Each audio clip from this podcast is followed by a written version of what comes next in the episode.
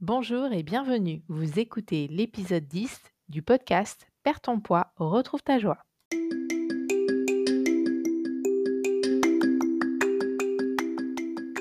Perds ton poids, retrouve ta joie, le podcast qui vous offre un autre regard et des outils pour venir à bout des kilos en trop pour de bon.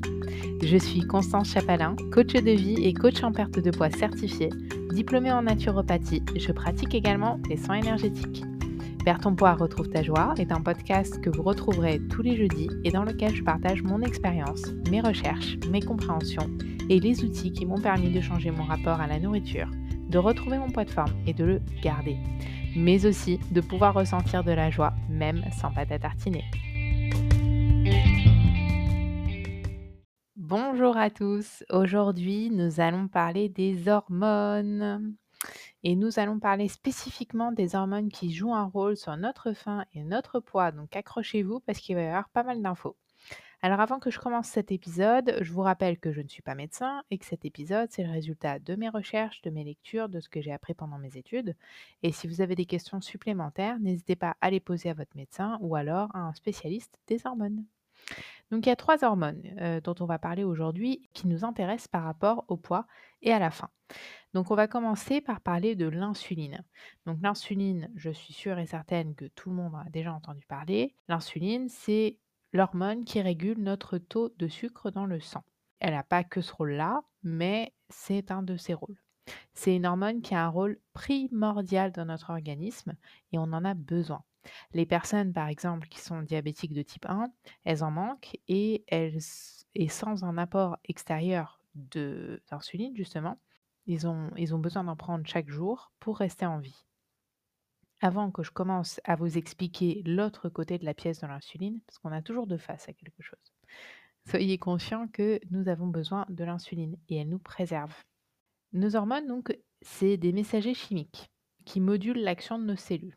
Alors, on va les appeler des facteurs, parce qu'on peut dire que ce sont comme des petits facteurs qui livrent du courrier aux cellules, qui en fonction du message qui est contenu dans le courrier, bah, adaptent leur comportement.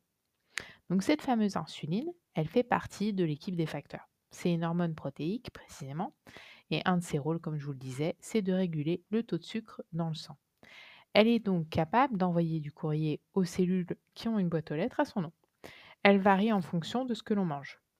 Mais avant de continuer à parler des petits facteurs, on va parler un petit peu de nourriture parce que vous aurez besoin de comprendre cette partie-là pour comprendre la seconde partie qui arrive. Bon, vous êtes toujours avec moi?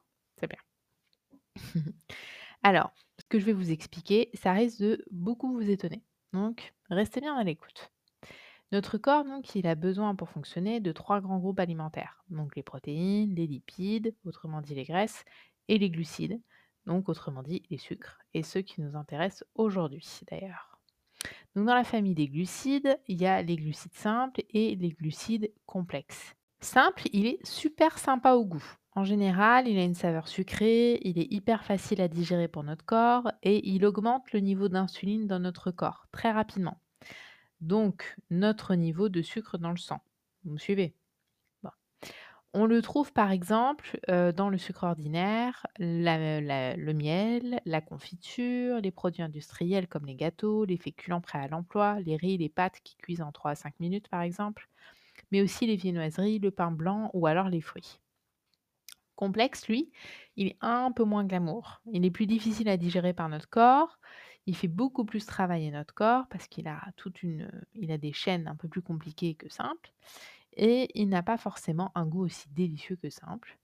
Il augmente notre niveau d'insuline plus progressivement que simple et on va le trouver dans des aliments comme par exemple les tubercules, les pommes de terre, les panais, les patates douces, dans les céréales, on va le trouver également complète, dans les légumineuses, on va le trouver également par exemple dans les épinards, voilà. Donc on va le trouver dans d'autres types d'aliments pour fonctionner, notre corps, lui, il a besoin de carburant. Jusque-là, on est d'accord, c'est comme une voiture, si on ne met pas d'essence dedans, elle n'avance pas. Donc, il se sert de ce qu'on lui donne et il a une préférence pour les trucs qui sont faciles pour lui. Hein. Tout doucement le matin, pas trop vite le soir, tranquille, on se préserve. le mot d'ordre de notre corps, c'est ça. Donc, en fait, il va d'abord s'occuper de simple et ensuite il s'occupera de complexes quand il va s'occuper des glucides. Parce que ça lui demande moins d'efforts et en plus, le fait et en plus, plus il va manger de glucides simples et plus il va devenir fort à les digérer. Parce que ça encore, c'est une autre chose que notre corps fait très bien, c'est que plus il exerce quelque chose et plus il devient fort à le faire. Et donc lorsque on mange, quasiment systématiquement, on apporte des glucides à travers la nourriture. Donc c'est présent dans quasiment tous les aliments. Par exemple, vous avez des sucres dans les épinards, dans l'avocat, les flageolets, euh, le brocoli, le riz, les pommes de terre, bon évidemment les gâteaux, le chocolat, euh, les plats en sauce euh, et tout ce qui est passé entre les mains de l'homme, c'est quasiment systématique. Donc, ça veut dire que ce soit sucré ou salé, les glucides, ils sont présents partout, en plus ou moins faible quantité et sous deux formes différentes, mais ils sont quasiment présents partout. Donc, qu'est-ce qu'on retient de cette première partie? 1. Que les sucres sont présents partout. 2. Qu'il en existe deux types différents. Et 3. Que le corps, il a une préférence pour les choses faciles. Donc, il s'occupe d'abord des glucides simples et ensuite, il s'occupera du reste. Maintenant, on va passer à la deuxième partie et on va parler de nos petits facteurs, donc nos hormones. Notre corps, comme je vous le disais, il a tendance à s'économiser. Il est programmé par défaut pour faire tout ce qui est facile et qui ne nécessite pas trop d'énergie en premier. Il va tout faire, hein, mais d'abord, il fait les choses simples. D'abord, donc, on va avoir dans nos petits facteurs l'insuline. Plus notre niveau d'insuline dans notre corps est élevé, et plus on va accumuler des graisses dans nos tissus. Lorsque le niveau d'insuline chute, on va libérer la graisse de nos tissus graisseux ou adipeux et on va l'utiliser comme carburant. Alors, est-ce que vous me suivez là? Ça veut dire que notre niveau d'insuline, il est déterminé par la quantité et par le type de glucides qu'on mange. Donc forcément, dès qu'on mange quelque chose, on a des glucides qui viennent dans notre corps. Donc du coup, notre niveau d'insuline, hop, il augmente. Pas seulement, il n'est pas le niveau d'insuline n'est pas juste déterminé par ça, mais en partie. Donc plus on va manger de glucides qui vont être faciles à digérer, plus notre corps va s'accoutumer déjà à cette forme de glucides, ce qu'on a vu un peu plus tôt, et donc plus on va sécréter d'insuline aussi. Donc plus notre niveau d'insuline est élevé dans notre système sanguin, et plus on va retenir les graisses dans nos cellules graisseuses. En résumé, les glucides génèrent l'insuline et l'insuline génère la graisse. L'accès aux cellules graisseuses ne se fait que lorsque le sang a retrouvé un taux normal de sucre. Du coup, on est en train de comprendre que lorsque nous avons constamment du sucre dans notre système sanguin, eh bien, nous ne laissons pas à notre corps la chance d'accéder à nos stocks de graisse pour les utiliser comme carburant. Ça, c'est une des recherches qui a été faite par un éminent professeur, le professeur Asfood, un Américain. Il a été notamment président de la Société américaine d'endocrinologie il y a à peu près 60 ans. Et en fait, cette information, elle n'a jamais été controversée. L'insuline, elle a un autre rôle également, car elle donne le top départ à deux autres facteurs, la leptine et la gréline. La gréline, c'est une hormone digestive qui délivre le message au corps qu'il faut manger. Donc, elle stimule l'appétit et c'est elle qui va envoyer le message. Vous voyez, au moment où on va commencer à avoir l'estomac qui grogne et tout ça, c'est elle, en fait. Et son taux, donc, est très élevé avant le repas et il diminue au fur et à mesure que l'estomac se remplit. Et on a la troisième hormone, donc qui s'appelle la leptine, qui, elle, elle a exactement le rôle opposé de la grénine, justement. C'est-à-dire que c'est une hormone, elle, qui est produite par l'estomac et qui transmet le message que l'on n'a plus faim au fur et à mesure que l'on mange. Et devinez quoi? Lorsque l'insuline est élevée en permanence, eh bien, elle brouille les signaux de la leptine et de la gréline qui du coup ont bien des difficultés à délivrer leur message de faim ou de satiété. C'est du coup ce qui donne parfois, vous savez, l'impression d'avoir cette sensation d'avoir faim en permanence ou alors qu'on pourrait manger un éléphant et qu'il nous restera encore de la place. Ça peut être justement parce que nos signaux sont brouillés. Alors prenons l'exemple d'une journée classique. Donc en France, on a quand même l'habitude de temps en temps de faire un goûter. Pas forcément systématiquement, mais ça peut arriver. Il y a énormément de pays, alors chez nous, c'est pas trop la coutume, où on prend même un snack le matin aussi.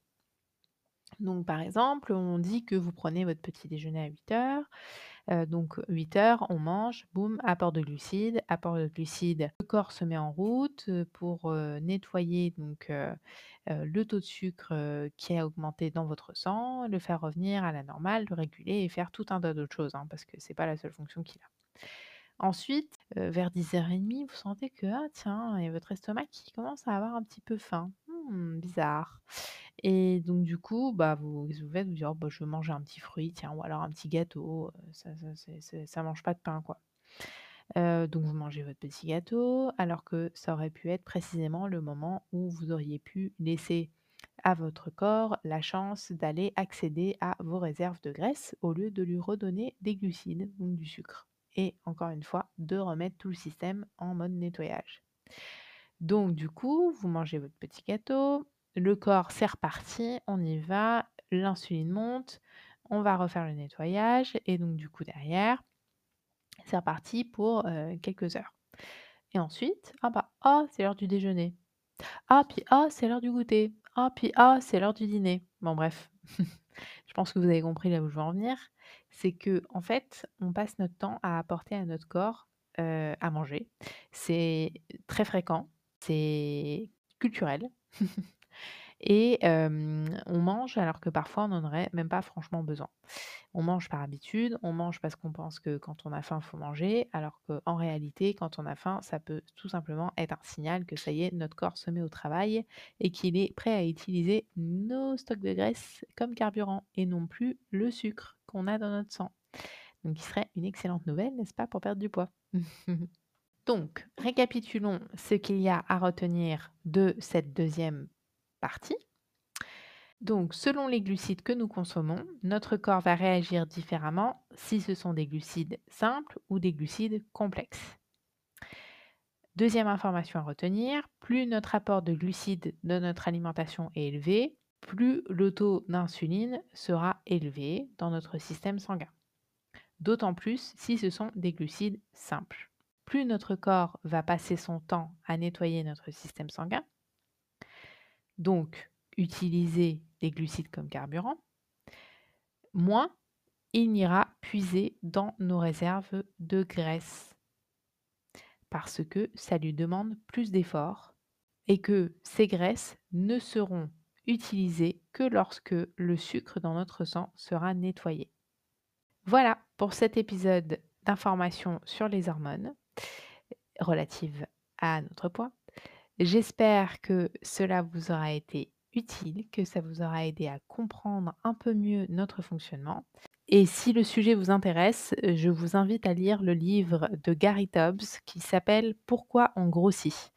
Il est un journaliste scientifique qui a remis à plat plus de 200 ans de recherche justement sur pourquoi on prenait du poids et pourquoi on n'arrivait pas à en finir avec cette épidémie d'obésité. Et c'est vraiment très intéressant. Donc je vous invite à y jeter un coup d'œil si vous en avez envie. Et si jamais vous avez des questions à ce sujet, n'hésitez pas à me laisser un petit commentaire. Je vous souhaite une très belle journée et je vous remercie pour votre écoute. À la semaine prochaine.